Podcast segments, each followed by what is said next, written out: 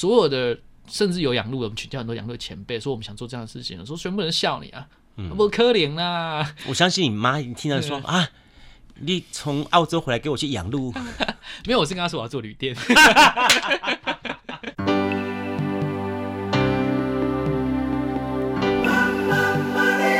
欢迎收听《南方生活》。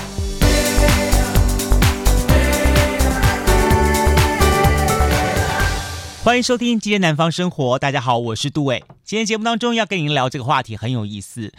呃，鹿提到了梅花鹿，很多人讲说哇，想到就是日本奈良的地方，也确实在日本奈良，他们的梅花鹿非常知名。但你知道吗？曾几何时，台湾也曾经好是很有名的鹿岛。那么甚至于呢，台湾的鹿好还造就了彰化的鹿港这个地方，哈，你就知道了。嗯，但慢慢慢慢的，那么因为大量的这个捕捉，好，甚至于产业开发，梅花鹿呢，甚至于水鹿呢，在台湾很多地方都开始绝迹了。但是呢，好，在一群年轻人的有心的经营之下呢，他在屏东恒春的地方，慢慢慢慢的跟大家重新富裕，而且呢，成就了一个很大的特色，它就是来自于屏东垦丁的，有的台版小奈良之称的鹿径梅花鹿生态园区。今天呢，我非常的高兴，也非常的感谢，邀请到了这一位，就是鹿径的老板，好，谢正洲来到节目当中，跟大家一起来好好的开杠聊天一下。呃，谢振洲的这个出身很有意思，他曾经啊，在这个澳洲去打工换宿过，在那里辛苦奋斗了几年之后，存了第一桶金，然后呢，回到台湾，他就开始呢，试的好去开民宿，在开民宿的过程当中呢，哎，没有想到。就这么样子，因为起心动念，看了一群，呃，这个鹿园，好鹿店，他们这些鹿可能遭到了，因为要收起来，他们可能遭到了一些的残杀的命运，于是他想说，那我是不是把它接下来？这一接呢，就没有想到，就造就了今天的在屏东垦丁的这个台湾小奈良。鹿径，嗯，今天呢，路径会有非常多非常多有趣味的故事跟大家分享。Hello，你好。Hello，主持人好，各位观众朋友，各位听众朋友，大家好。对，好，我要怎么叫你？嗯、呃，你可以叫我郑州，也可以，没关系。好，来跟大家介绍一介介绍一下好了，路径是下面所在？鹿径其实它是一个，它是一个梅花鹿的，算是生态园区。那其实我们是用年轻人的想法下去做，它会有结合文创啦，结合一些装简单的装置艺术、拍照，嗯，等等我们的创意在里面，然后把它变成一个。生态园区这样子，嗯、对，生态园区让我们直接想到说，OK，它可能有很多的生态保育啦，什么钓青蛙什么这些东西 不一样，对不对？不一样。其实我们主要的这里面生态的最有生态部分，主要还是呃。梅花鹿的介绍，梅花鹿。所以你当到我们园区的时候，我们一定会有专人来帮你做一个，先做做一个简单的导览，嗯，让你知道梅花鹿的东西，比如说怎么样跟它互动等等的，嗯嗯嗯、甚至其实很多客人都会急着想要说，哎，我要赶快买饲料啊，然后赶快去想要去喂鹿这样。其实我们都会阻止客人，都会跟他说，嗯、我们通常不建议这么做，我们一定请你先去里面走一圈，适应、嗯、感受一下，嗯，看一下路的状况，甚至你带着你的小朋友，让小朋友对路的。呃，这个接受度高不高等等的，嗯、我们才会让你说哦，你真的 OK，嗯，要买饲料，你想做互动，那我们才让你才会让你买这样子。嗯、你们跟一般动物园的可爱动物区的那种。互动模式不太一样吧？稍微不太一样。第一个是因为很多动物，我们整个地很大，所以我们是整个类似放养的状态。嗯、那其实里面的很多动物，然后每只动物有每只动物不一样的脾气，不一样的习性。嗯、那其实很多都是我们长时间跟它相处之后，了解它的脾气，了解它的个性，它能够接受人群，它能够呃跟我们的朋友做一个良好的互动的时候，嗯、我们才会把它挑出来，嗯、然后让它可以跟大家做良好的。喂食、互动、拍照等等的，是非常 OK 的状态。那你可以从这个体验过程当中了解，哎。第一个，我们台湾自己有的梅花鹿，嗯、我们其实这个可以在垦丁这个地方看得到。嗯、小朋友也可以借着接触动物的过程，嗯、然后去了解说，哎、欸，动物其实很多是需要被保护的，嗯、或是需要就是一些教育观念传达给他们。嗯、这样现场我们有放一些文宣啊，或是你有特别想要深度了解的一些阅读台等等的资料，嗯、我们都非常非常乐意的提供给您。随时有问题的时候，我们都会随时在旁边做一个协助的动作。嗯、对。所以换句话说，你们这一票人都是都是搞动物出身的吗？哎，有是的，有不是的。对，我们最专业的同事是澳洲昆士兰大学动物科学研究学系。OK，还是有人是专专门研究动物。当然，当然，当然是有人。那当然会有我们部分说的是文创嘛，所以我们有人是专门搞设计的，有人专门搞摆设的。那有一些是专门做活动行销的，等等，跟一般的公司的组织架构会有点类似，只是会专注在动物保护的这一块会比较多。这样子，或是生态整个循环式的的模式会比较多。这样子，你呢？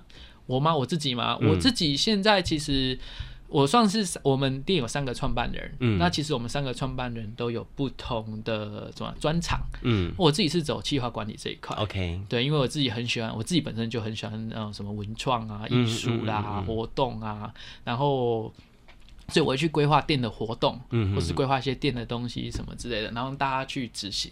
嗯，对，我我我知道说你最早你并不是在接触这一行的，你从最早的开始的时候好像是做餐饮业的，然后呢曾经在澳洲哦这个打工换宿，也算是半工半读。我听好了，我听好了，那叫打工度假。我美化一点嘛，美化一下好了。对对对，打工换宿没有钱，打工度假有钱，打工度假了哈。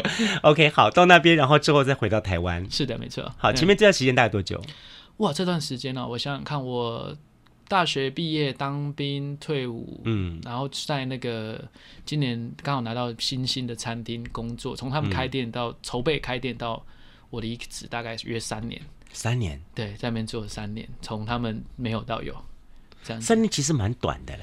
三年哦，说短不短，说长很长。因为我们最 一千个春天跟一千个地狱哇，对，就是大家如果看过《地狱厨房》，就是有过之而无，真的这样子了，无不及。OK，无不及。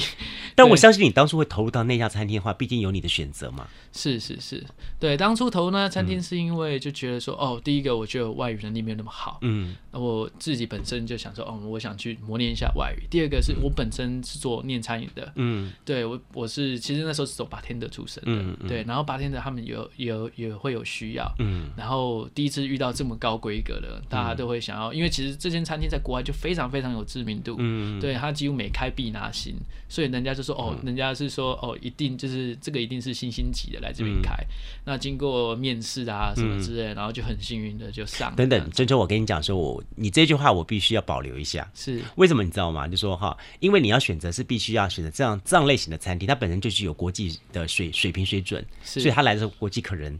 我们之前曾经访问过那个老戴牙老板，告诉我们说，在延伸区了，是好，他跟我们讲说，我们的客人好像讲英文的不太行，我们员工也不太行，所以我们在里面一定都要讲要讲英文，对不对？一定要，因为我们主厨是日本人，副主厨是日本人，OK，然后甚至有一个冷盘兔主厨是美国人，侍酒师是西班牙人，后来换一个法国人，哇，对，那边就是一个社会，它基本上就是一个小型联合国一样了，对，没错。没错没错，因为它的体系刚刚讲遍布国外嘛，所以他会调很多人来做。我们第二届主厨是意大利人，第三届主现在的主厨好像是法国人。OK，对，所以你们一定要用到，而且加上其实里面有外国客人啊。OK，对，所以那时候不晓得练的英文还，所以现在法文可能不行啊，法文点菜一定可以。哦，对，哇！但是我相信那对你来说是一个很愉快的一个。生活经验了哦，有愉快也有有辛苦的时候，那真的是对三年嘛，对不对？三年差不多。那你为什么突然要把决定那里 stop 住，然后到澳洲去呢？呃，有部分是觉得说三年，我觉得在工作上通常会是一个段落了。嗯，我觉得那其实，在三年中思考了很多东西，因为本身我自己本身是跳舞的，我再从国中开始练舞到 天哪，他又一个又一个 plus 了。我说 今天我们访问人叫做路径 plus，像大佛 plus 一样，还有 plus 篇的。我在三年中真的挣扎了很久，因为在台北其实很多朋友也是大概当舞蹈老师，嗯嗯，那当然我可能在以前就有些代课经验，嗯、然后他们也觉得说你就是吃这行饭。你干嘛不来？就是那个，嗯、就是干嘛不加入我们这样子？嗯、啊，挣扎很久，然后我还是觉得说，还是想创业。嗯，对，因为我觉得当舞蹈老师也很好，生活就是自己想要生活。嗯，可是就觉得说不够长远。嗯，有部分的考量啊。哎，我是家里独子，你知道，妈妈、嗯、总是会担心比较多。没有，那时候没有去上海参加那个老公，不不是老公，对大内地的。他们的那个什么武林争霸啦、武林大会啦，你去不跳就成名了嘛，一举成名天下知了嘛。那时候没有想，还没有嘛，对不对？那时候可能没有没有想那么多。那妈妈居然还跟你说，就是没关系，郑州你想做什么就去做。我天哪，听到哇不错哎，你爸妈对你真的是很很 open mind 这样子。真的在听到这句话，你就觉得说哦不行，那一定要做个对得起他们的。真的是欲擒故纵，这招高，这招蛮厉害的，真的高。后来就想说，好，那既然如果决定。放弃跳舞的话，那就是不是说放弃啦。我可以当一个很喜欢跳舞的 maybe 生意人，或是当一个比如说炸鸡排店的老板也好，什么之类。我可以当一个这种人，我不一定要当跳舞老师才是自是喜欢跳吧。嗯，那时候是这样想，所以那时候好毅然决然去澳洲，因为那时候觉得第一个，我想我没有在国外生活过。嗯。有啦，有游学的时候有，可是真的工作生活没有。嗯，那我想说，那我想去澳洲看看，因为澳洲的门槛是最低的。嗯，对，然后再来是，然后刚好一个朋友要跟你一起去，所以就想说，好，那就去，去有赚到钱最好，没赚到钱、嗯、我赚的经验，嗯，那也很好。嗯，所以然后后来就去了澳洲，可是大概去了一年多，就是第二签刚开始，其实那边工作都很稳定的。嗯。刚开始，然后朋友就找来做创业这件事情的时候，嗯、因为刚讲一开始就想创业，嗯，那既然都已经有人找了，有一个机会在那边，那就、嗯、那就回来吧，嗯，直接看了一下礼拜的机票，我们一直用不停的视讯开会。开完会之后，好，OK，我看了下礼拜的机，下礼拜礼拜五有班机，华航的，我还记得，嗯，对，十一月十九号，然后就直接就飞回来了。所以你们三个人就这么开始结合创业了？对，呃，其实是一早期的时候，因为我我刚我的那个专长比较，呃，比较有规划定的，因为之前在那间店有做一些规划的东西，参与啦，不能说规划，参与他们，所以对一些店呢，其实中间有不断的在自己在念书进修什么之类，所以会有一个。轮廓会知道说开间店应该会走什么样的流程，嗯，所以那时候就我就先回来，我那个朋友先留在那边赚钱。哦，所以就是你跟你在一起去澳洲的朋友打工的这个朋友，对，以及现在在垦丁的这位朋友，是三个人一起来创造，没错，没错，没错。对，我十一月回来，他大概一月、二月份才回来，帮你们多存一点钱啦，可以这么说啦，可以这么说，可以这么说。OK，对，所以当初你们一开始丢下去的资本额大概多少钱？哇，这很难很难。那个我想一下哦，因为。我刚我是有一个朋友，已经现在肯定深耕了一段时间，嗯、大概两三年左右，嗯、所以他其实那时候已经有呃存钱，然后把一个盖了一个房子，后面的那、嗯、后面的路设什么其实都弄好了，嗯、对，只是他要做转型，因为早期他是做伴手礼，他做转型，嗯、所以我们是沿用他的旧规格，所以我跟我那个朋友一人拿了四百五十万出来，一个人。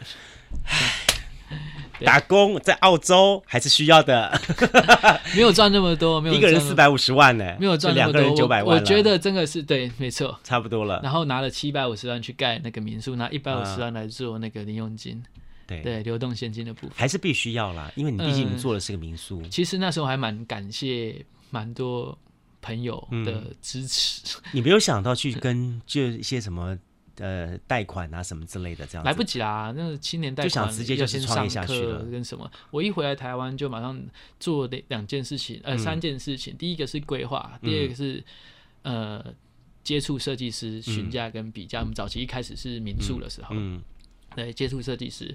然后第三个就是资金，找资金。其实那时候身上没有什么钱，打工剩有的没有的弄一弄，加上自己身上自己钱存钱弄弄，了不起一百而已。说实在的，对啊。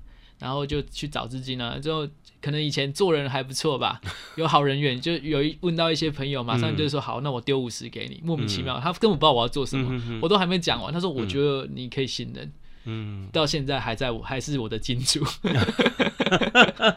对，他就真的就直接丢五十，而且很少过问，我觉得交到好朋友，嗯，蛮蛮蛮。所以其实有时候人生第一次创业的时候，它也是一个检验自己人脉资源的一个很好的方法，可以说是一个。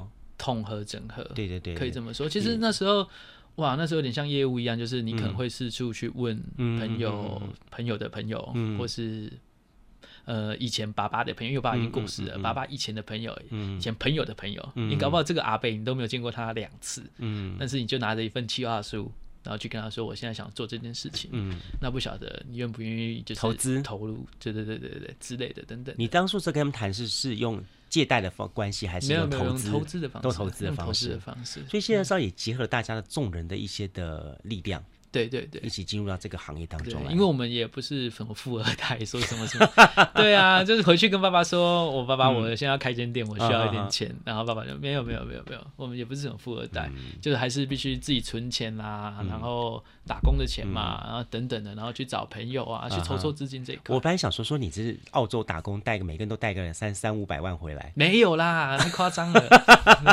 太夸张了。不都说澳洲打工是天堂，然后可以赚很多很多。坦白说，如果第一桶金回来可以，但是我觉得，我觉得还是要看人，因为我觉得看人的原因不是说怎么样，是打个比方哈，如果你在台湾是一个很肯做，嗯。很愿意做的人，嗯，那你在台，你在澳洲当然也是很肯做、很愿意做的人，相对的你的机会报酬多一点。嗯，那在台湾是一个很爱认识人的人，很爱怎么样怎么样的人，你在那边也会是什么样的人，这都没有问题，对吗？但如果你在台湾是一个很懒的人，嗯，不知道自己要什么人，等等的人，你在澳洲，你只换个环境，你还是那个人，还是那个没有变，所以相对的，maybe 机会会变多变少，不知道，但是至少你的人格特性是在的，嗯，对啊，那你特性在的时候，会因为你的特性而发展出一些。呃，不一样的机会，嗯，像我跟我那个朋友，我们两个就是两个疯子啊，爱交朋友啊，爱玩啊，嗯，所以我们第一份工作其实非常普通，就是一种一份澳洲非常普通薪水的工作，嗯哼，可是因为认识很多朋友，那人就是不能说人脉，我讲人缘呐，嗯，人员拓展出去之后，当有些好工作，他觉得哎，你这个人 OK，他看到你工作上的认真，嗯，不管谁敢乱推荐，因为澳洲很吃推荐这一套，嗯，就是你上一个。雇主，或是你的朋友，嗯，有推荐你的话，他们其实是比较愿意花一点时间在你身上的，在面试，不管或什么工作的时候，不然你永远都只能到什么农场去去杀杀羊啦、杀牛啦，那个也还要有那摘草莓啦什么之类的，这样子。对，没错，没错，没错。所以那时候认识朋友，朋友觉得 OK，哎，OK 啊，一起来工作，我这边有份工作很棒，薪水很好，可是非常辛苦。他觉得你们两个挺得住，他才会。找你嘛，嗯，对啊，所以那时候换了，后来换了一份相当不错的工作，嗯，所以才有存到钱。但听说那份也蛮也蛮累的了哈，哦，就很蛮累。我大概有去上班，大概都是十二小时起跳，最多到十四。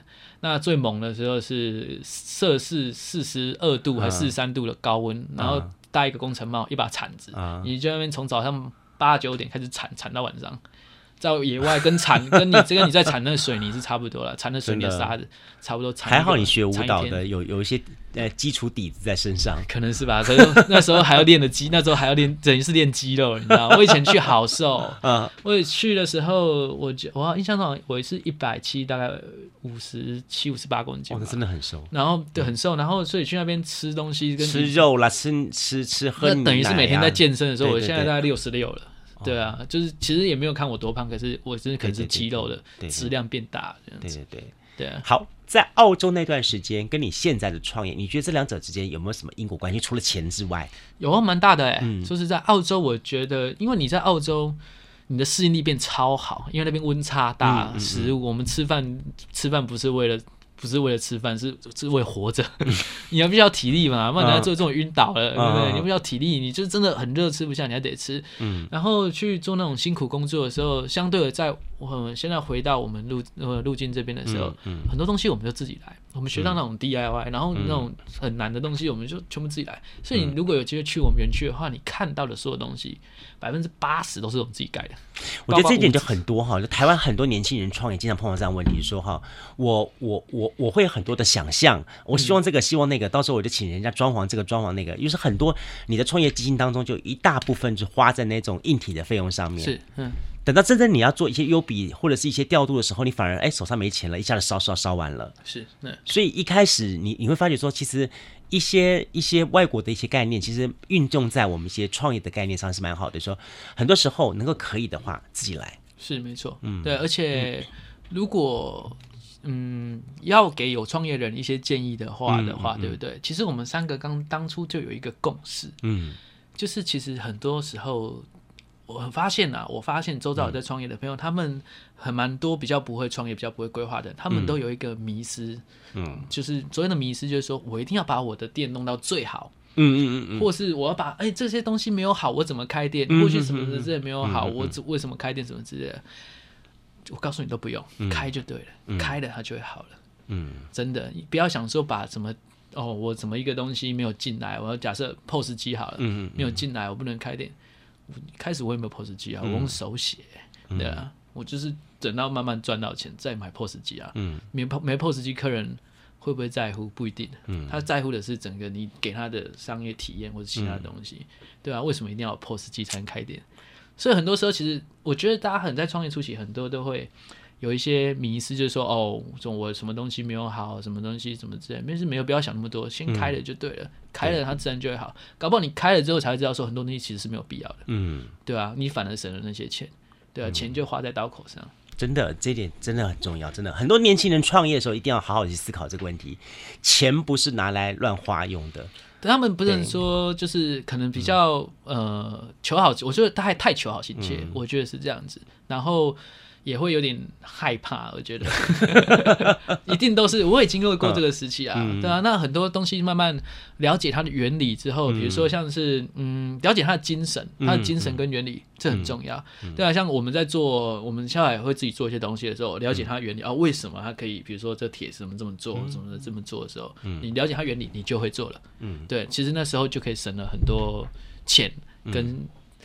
最重要，其实对我们来说，最重要其实省钱之外是一个原因之外，重点是他做的东西是你想做。假设。嗯我今天要请木工钉一只鹿，嗯，那只鹿可能这出来不是你想的那个样子，然后那个木工师会跟你说，这样很漂亮啊，嗯、这样很好啊，嗯、我觉得很棒哎、欸，嗯、对不对？可是你那只鹿就是不是你要的那个样子啊，所以我们后来有部分原因是说，因为我们想做自己要的东西，我们干脆自己来，就是干脆自己来啊，对啊，就买机器而已嘛，嗯、对啊，其实就是买机器，你买那个等于是有些人觉得哦，买一些东西很浪费，没有，对我们来说那是资产，嗯，对吧？我用了那个我可以做很多很多东西，嗯。对啊，所以其实我们一开始在旅店的时候，嗯，我们很也是找也是找设计师，嗯，然后可能就是也是不懂，疯狂比价啊，什么什么之类，什么都做，真的什么都弄，嗯，然后到现在已经换了园区，可能有成长有心态的时候，就知道说，哦，很多东西只抓住他的精神，这是最重要的，其他的好像都没有那么重要的。对，这就很像一句话哈，我觉得很好玩，佛家一句话，这个色身香味触法，最重要是那个法。对，好，那那个实在精神了哈。对，到你到底要传达什么东西？对你这件这件事的原因跟意义跟精神是什么？有达到就好了。嗯，对吗？对啊。我我接下来我要问一个问题，说你们是三个人创业对不对？是，三个人创业。一开始说实在话，是你的这个最早在屏东的这位朋友，他们是最早的发起者。是，你们两位来 join 他这样东西。是，没错没错。在沟通的时候，会不会他比较强势一点？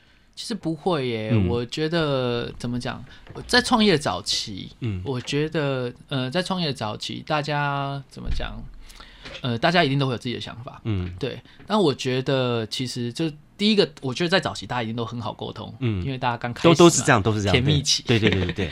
但是我觉得其实不管如果今天有观众朋友、有听众朋友跟朋友创业的话，嗯，或是比如说自己有什么想法是跟人家要合作的话，嗯，我觉得有一个角色最重要的。我们三个人中有就是这个在屏东这位朋友，嗯，我觉得有一个角色就是他可能 maybe。他的想法没那么好，产值没那么高，或者行动力。因为我们有一个朋友，他我们跟我在澳洲那个是行动力很好，嗯，然后这个朋友是资源整合什么之类的人很好，就很会讲话，很会去找人啊。我是在企划管理上的东西专长，我们三个是不同专长。那有一个很重要的元素就是，不管在交朋友或是创业上都是润滑剂的角色，嗯。就是我觉得在创业的过程，虽然说我们两个人都，我跟我另外一个伙伴，嗯，对，很有想法，可是，在想法上有时候会冲突，嗯，对吗？所以当第三个这个朋友他是一个润滑剂的角色的时候，其实他才是最重要的。你跟这个朋友你们一起去过他欧洲回来的？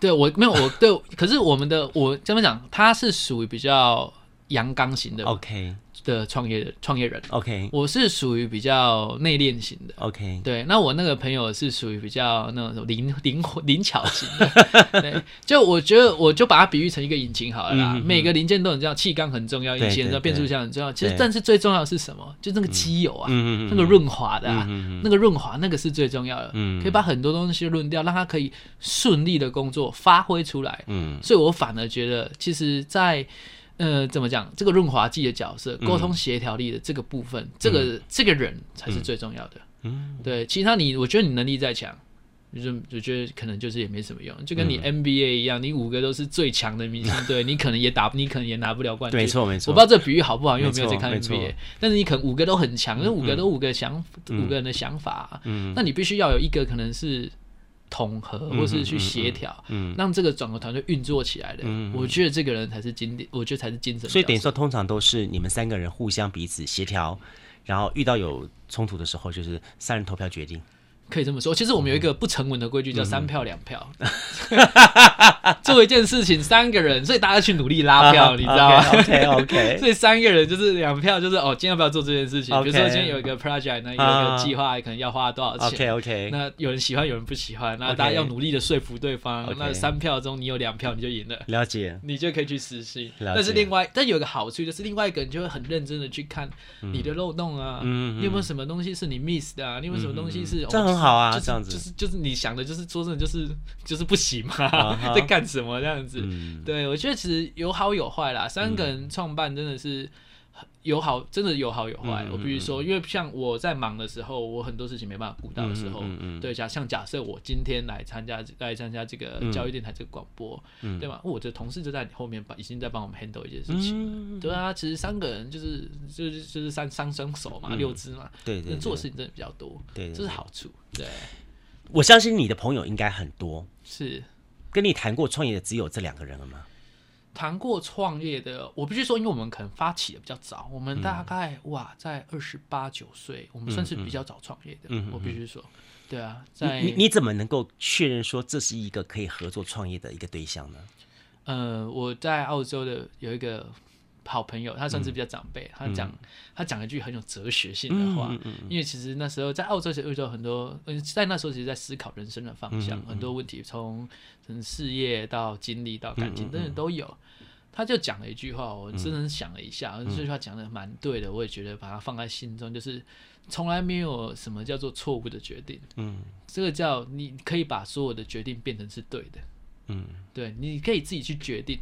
这个决定是不是对的？嗯，对啊，我就觉得说啊，很有道理，对啊，没有什么是错的。你在人生方向永远不会知道，嗯，我选哪条路是对的，但是你可以现在就把它变成对的，嗯，哦，这样这样就好了，对啊，也是蛮有道理的。所以在创业，我们算比较早创业，然后在这之前呢，朋友都是一些想法，比如说朋友都是一些想法，嗯，那想法。在实践度上，呃，可能就比较没有那么高。嗯、那刚好这三这两个朋友，我们三个是实践度比较高的。嗯、那一些构想讲出来，就觉得大家觉得可以。嗯、那其实就很简单，要不要做？嗯，对，做好，那我就买机票。就回去，什么星座的啊？我是巨蟹座，所以我说比较内敛，不太、不太、不太像巨蟹座做的事情哎。真的吗？我本来想说巨蟹座做事情，说好，那我回，我直接摆飞机回，但是我回台南好了。没有没有没有，就是就想要要做，那就因为其实创业这个念头，在我小可能在我小时候青少年的时候，其实可能书念的不好，就酝酿，这默默在心中酝酿。所以我觉得也是你自己给自己一个早就很有。一个呃，一个期待跟压力，所以说你不会想要去靠源自于原生家庭的任何给你的一些的资助跟力量，你会想自己来试试看。是这么说没错，可能原生家庭也没什么力量跟资助可以支持吧，对啊，毕竟家里也不是富二代啊，或者什么之类，跟要创业就回去跟爸爸妈妈说，哎，我要创业开店拿钱，没有没有这回事，靠自己。我觉得正中对于富二代这两个这几个字哈，一直心里，那那时候开玩笑讲一句话，就是自己没有富二，我的梦想是那个时候梦想是成为富二代，梦想富一代，然后结果是因为没有因为因为没办法有富二代，所以只好让。自己的小孩变富二代，好，这个不错，这个不错，这个概念好，开个玩笑，开个玩笑好，对。所以再来说好了哈，呃，从最早的旅店到现在，算是一个生态的一个概念，在经营这家公司是好。呃，这两者之间的经营的方向，你有些什么样的改变呢？哦，经营方向哇，天差地远，完全不一样的东西。嗯，其实早期我们在做转型呢，因为我那个朋友一开始，呃。在养梅花鹿的时候，对不对？其实是他先养，因为他的亲，因为他一些因缘际会，他就接手了整个的这个养梅花鹿这个东西。那前面是做一些给国旅啊，或者一些伴手礼的店的模式。那那时候想要转型，那其实那时候刚好我从澳洲回来，在台湾放假放长假。然后聊了很多想法，大家就觉得哎、欸、很棒啊，什么什么之类的。后来他才找我们两个，因为实践力跟想法都是他可能比较缺乏的这样子。然后后来就决定要来做这个东西。那其实旅店，我觉得早期是以旅旅店为主轴。嗯，说真的，你我们一开始创创业的人都会一开始都会有一点，就是我这个到底行不行？不知道。嗯，市场上有没有可以找到的例子？没有。嗯，所有的。甚至有养鹿，我们请教很多养路的前辈，说我们想做这样的事情，说全部人笑你啊，不可怜啦。我相信你妈一听到说 啊，你从澳洲回来给我去养鹿，没有，我是跟他说我要做旅店，跳做跳哎，我是跟他说我要做旅店，对，然后就说他就想很多长辈说不可怜啊，我我他说我我我鹿养二十几二十年了。嗯我每次去喂它，它还怕跟什么一样？嗯、那个怎么可能？嗯，可是你在现场看，你就觉得说不对啊！我跟他相处那么久，我就觉得它可以，它是可以的，嗯，它是可以的。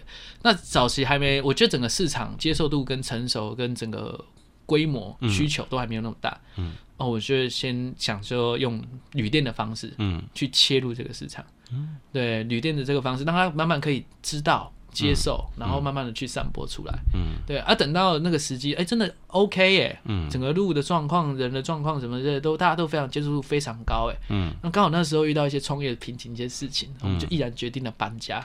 搬家那时候我们就两两条路，嗯，只能选一条，要么选旅店。嗯，要么就用梅花鹿做重新做一个主题的园区，嗯、我们就选择了后者。嗯，对啊，后者经营起来确实比较辛苦。嗯，但是我觉得相对的成果啦，或是整个效益什么之类的，也比想象中的大。嗯，对，在台湾很少有这样的地方，很少这样的地方。嗯、对，就是台湾尤其很多东西都要再加油。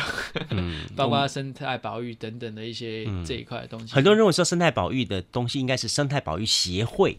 呃，是他们在做的事情，是哦，然后所以才会说很多人对路径的一开始的认为，就说这应该是某某某协会在在支持的，或者怎么样子。协会上，我觉得在力量上、跟行动力上、嗯、跟等等的应对进退上，可能都没办法那么大。嗯、举例像今天如果要做一个计划的话，嗯、那个可能就写计划的人。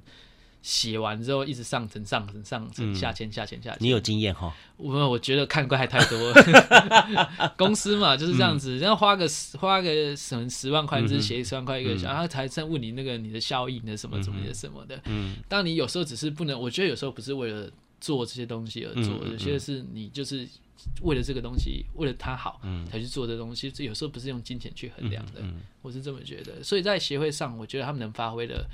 角度跟灵活度可能没有那么大，那么好，嗯，嗯对吧？包括我们现在公司大量的，因为是文创嘛，大量的用年轻人，然后我们公司全部都是年轻人啊，嗯、对啊，那甚至说说好听一点，就是全部年轻人，嗯、说难听一点，就是没有一个公司。一个组织架构的样子，我们有分工没有错啦，每个人职务没有错。但年轻人每天都是嘻嘻哈哈、乱糟糟的，说实在的，也是需要管理一下。这年轻人的好处还是说，那好处就是创意很好啊。嗯，他常常想一些哦，意想不到、不可思议的东西出来，然后会做一个活动什么这样，大家觉得哇，这太好玩、太有趣。对啊，所以跟他们的，就跟大家在一起工作，其实很像伙伴。我们不会说，我在我在外面，在里面，我都不会说我是老板，或者说是创办。我说那是我们的同事，嗯，那是我们的长工。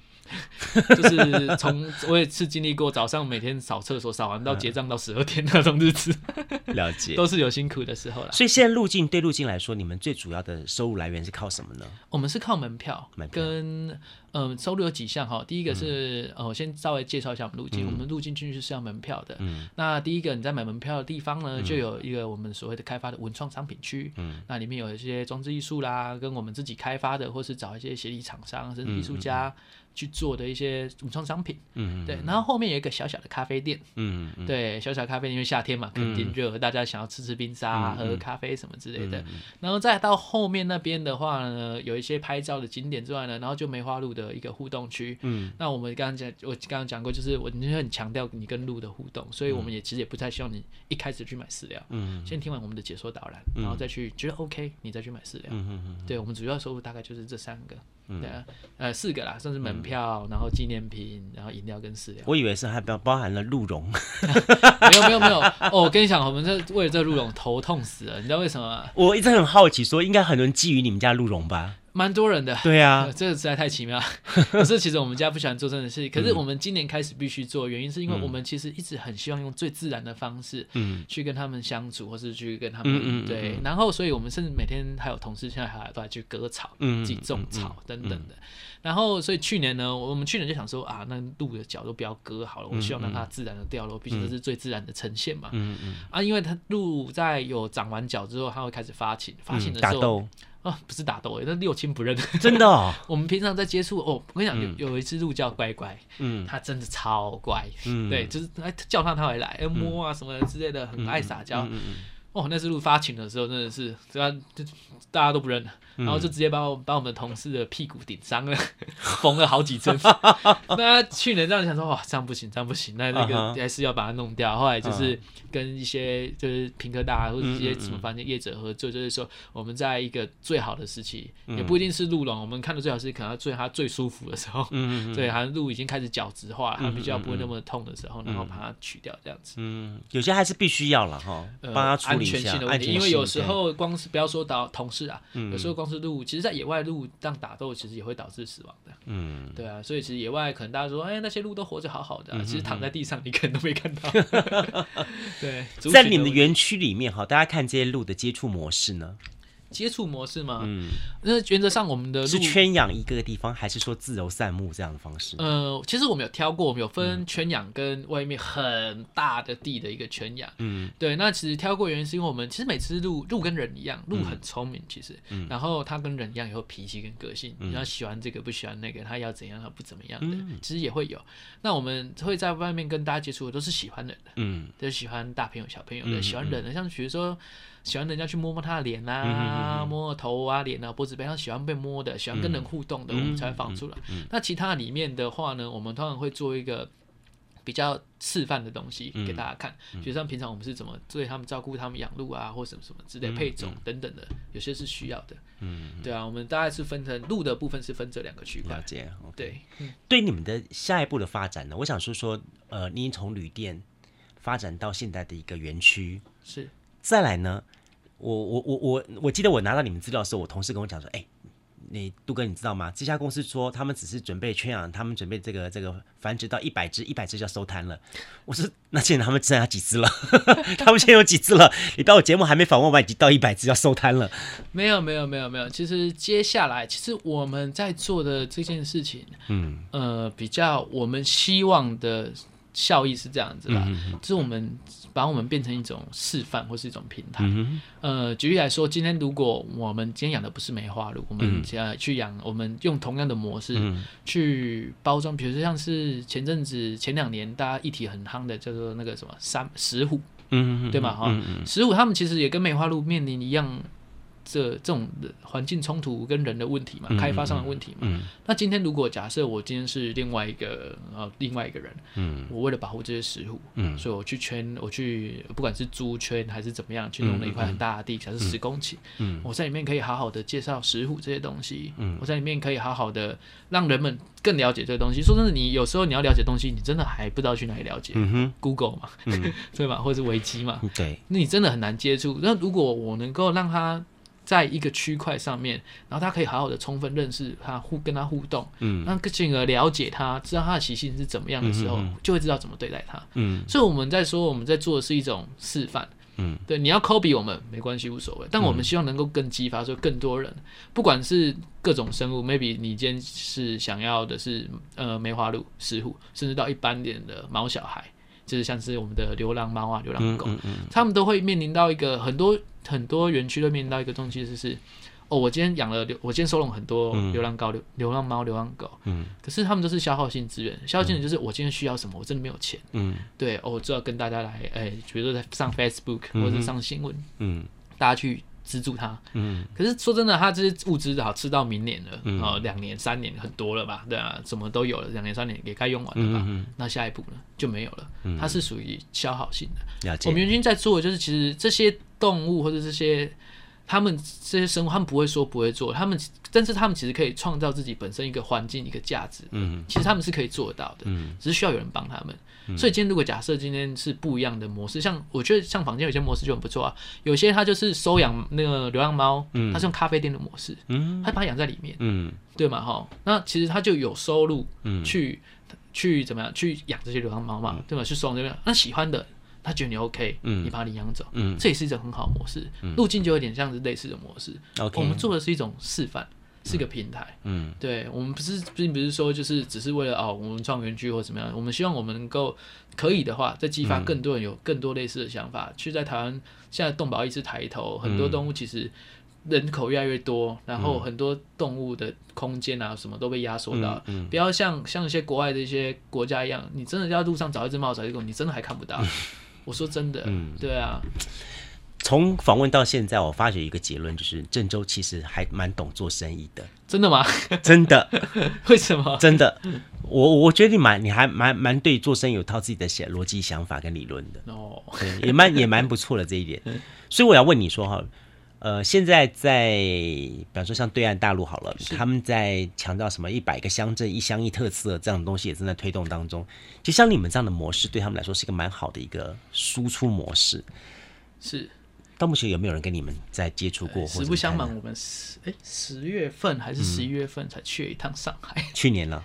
对，OK，对，然后那边也是有人想要找合作。那包括现在有香港的，哎，香港他们那边好像是靠深圳那边，好像也是想合作。嗯，目前啊，嗯，对啊，那其实就是考虑看看，就是还在说，因为我觉得台湾这一块，台在待待待在台湾是会比较想做，有机会可以去看看，或是。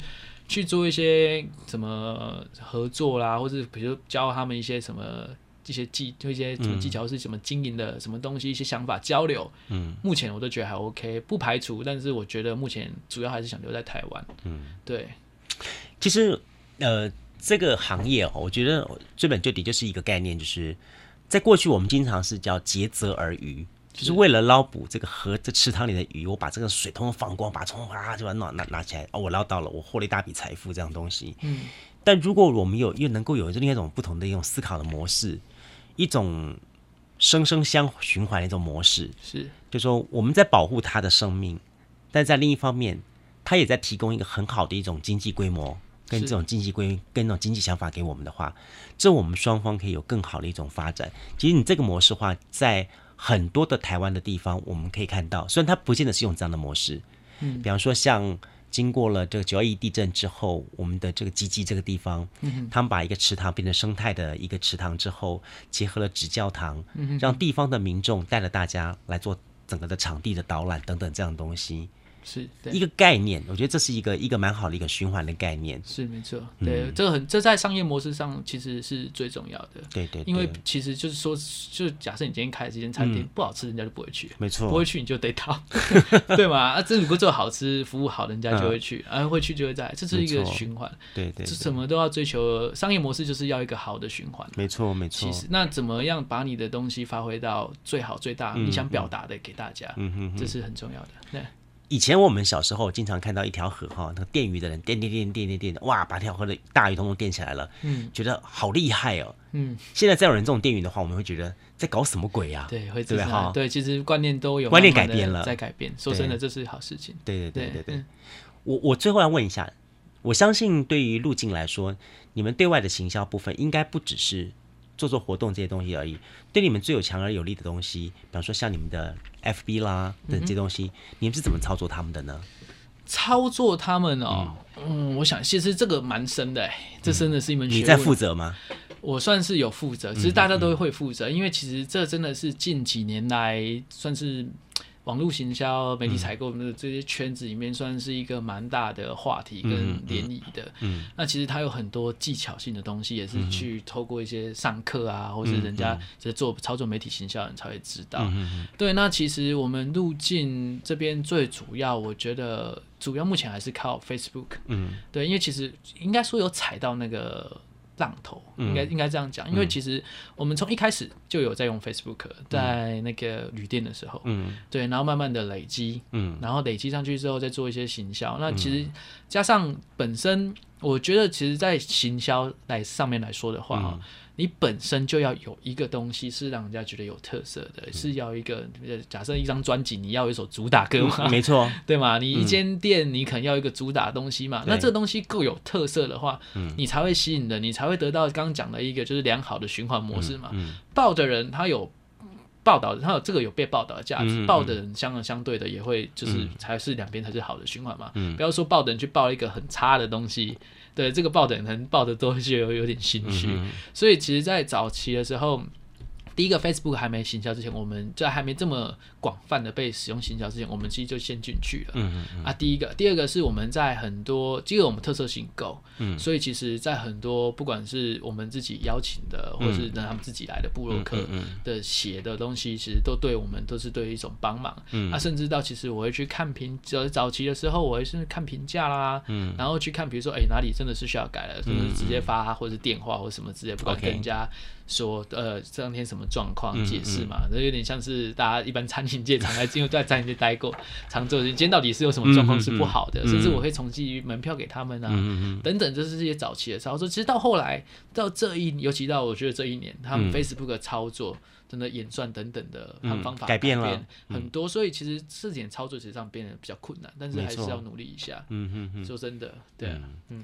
最后一个问题哈，我想问一下珍珠，来跟我们谈一下说。对于同样的想创业的年轻人来说的话，你有什么样子过来人的身份可以给他们提点一下的？同样想创业的年轻人，嗯，我想一下，哦，蛮多的，犯过。你现在过三十了嘛？对不对？对对对，对啊，犯过太多错误，真的，创业就是一定一直不断的尝试跟犯错。嗯，我想一下，如果要给的话呢，我想一下。嗯，呃，我看过，我自己很喜欢看 TED Talk。嗯，我觉得他一个东西讲的很有道理哈。一般人创业大概会有五大要素。嗯，呃，可能会资金。嗯，团队。嗯，然后管理。嗯，人才。嗯，跟机会。嗯，对吧？哈，然后这几个东西呢，其实我刚才讲非常，我觉得最重要的是那个机会。嗯，对他讲的也是机会。嗯哼，因为我觉得很多时候，我举个例子好了。像是 Airbnb，嗯，Airbnb 其实它在串起的时候，其实一开始的时候没有什么用，嗯，那为什么会这这么多人用？原因其实因为那时候就是刚好一个金融海啸，嗯，大家多的房子，嗯，要把它租出去，弄点，就是必须也换点现金回来啊，所以那时候 Airbnb 才大。穷则变，变则通了。对，没错，我觉得第一个是机会，你必须找到一个机会，很多很多东西都是 face 都是有机会的，我觉得啦，嗯，然后再来是我觉得，嗯。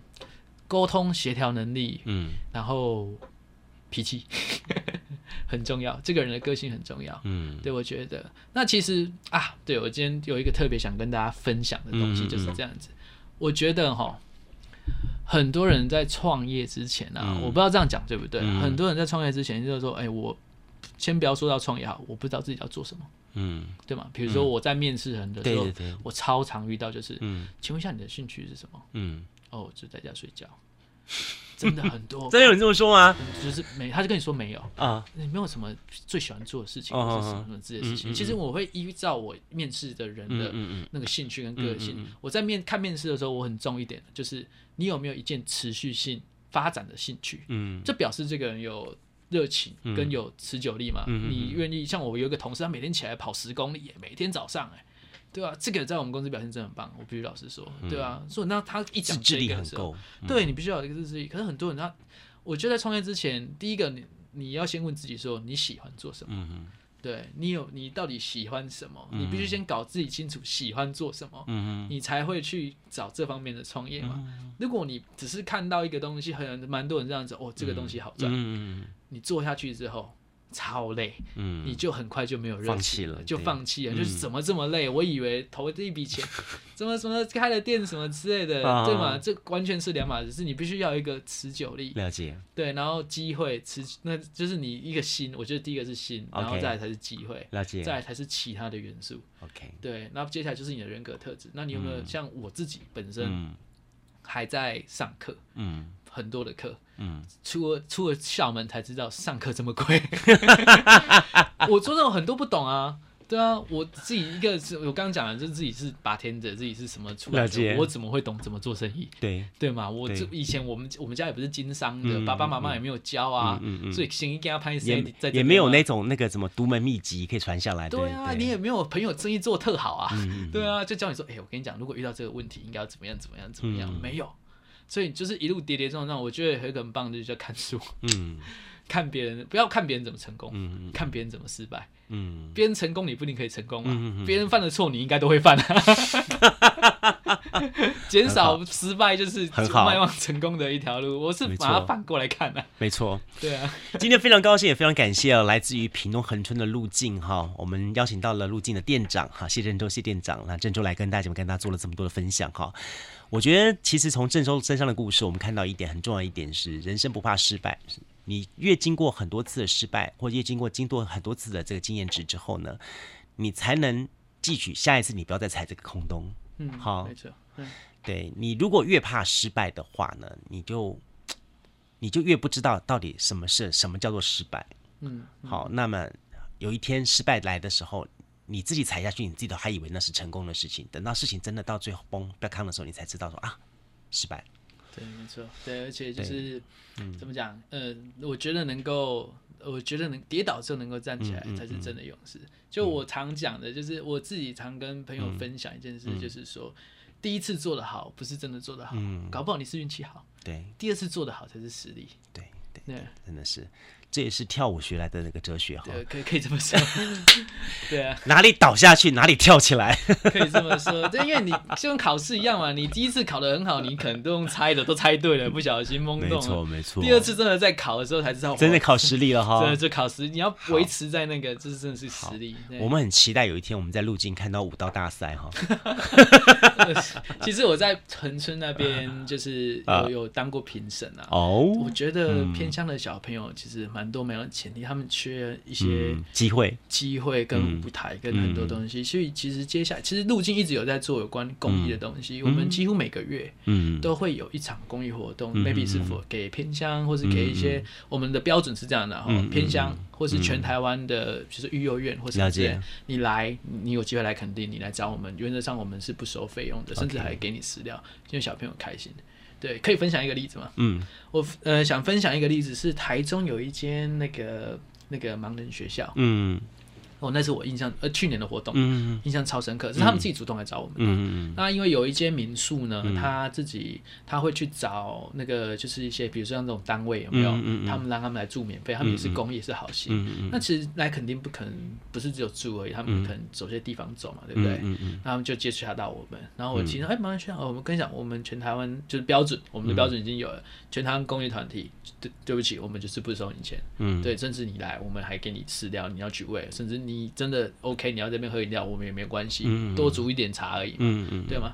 那那时候我印象为什么非常深刻？原因就是因为我突然他们来之后，我才想到这件事情。嗯、这些小孩子，从、嗯、以前到现在，嗯、眼睛不曾睁开过，嗯、他们不知道梅花鹿长什么样子、欸哦，在他们脑海中梅花鹿会是什么样子？我们只能用口述的嘛，嗯，对吧？他就是呃有斑点，然后什么脚细细长长的，长什么样？什么样？怎么样？那他去动物园。他应该也不会知道梅花鹿长什么样子，因为看不到嘛。对。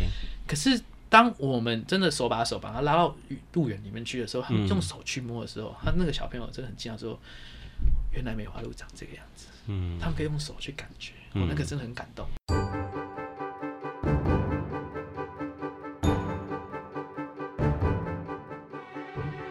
其实，在南方过生活有各种各种不同的方法。那么，当然呢、你可以用老店、老房子，过得非常生活有意义的方式来过。但更重要的，也有人选择的，我在南方这一块的天地当中，选择一片土地去进行创业，去成就我的这个事业的情况。今天我们邀请到的这个路径，好，谢振洲呢，就是一个这样的案例。那么。他的人生当中，他一直很期待的能够找一块土地来做创业，而他在走过了国外，走过了台湾各地之后，他选择了垦丁这一块土地。当然，我们晓得目前垦丁有碰到了非常多非常多的起起伏伏的一些的这个经营方面的问题，但呢，他也在这个经营的过程当中，他学会了转折，一个周折。那么今天呢，他成就了路径，甚至他还在这台北的宜兰的部分哈，那么也准也开启了第二个路径出来了。呃，你会发觉说，嗯，很多时候就是在那一念之间。好，他可以从一步走到二步，走到三步。今天的我们南方生活有点像是创业故事，但是我觉得它更像是一个选择在南方的创业故事。而这样南方的生活模式跟这样的创业模式，更可以适合把它推广到好台湾各地方，因为南方的价值就是如此。好了，那么今天节目当中，如果呃你有类似的故事，或者是你自己本身也是一些呃在南方创业的生活者的话呢，非常非常期待把你的故事来跟我分享。那如果你愿意的话，您可以到脸书或者是 IG 去搜寻“南方生活”，呃，声呢是声音的声。好，就可以找到我了。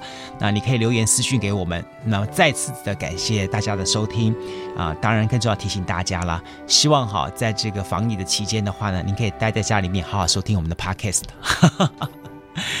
好好的个听听我们之前播的每一集的这个 Podcast 南方生活。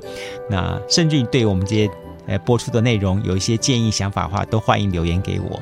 好，我非常非常的想听到你的声音。再次期待大家，我们下次的南方生活再见喽！祝福大家，拜拜。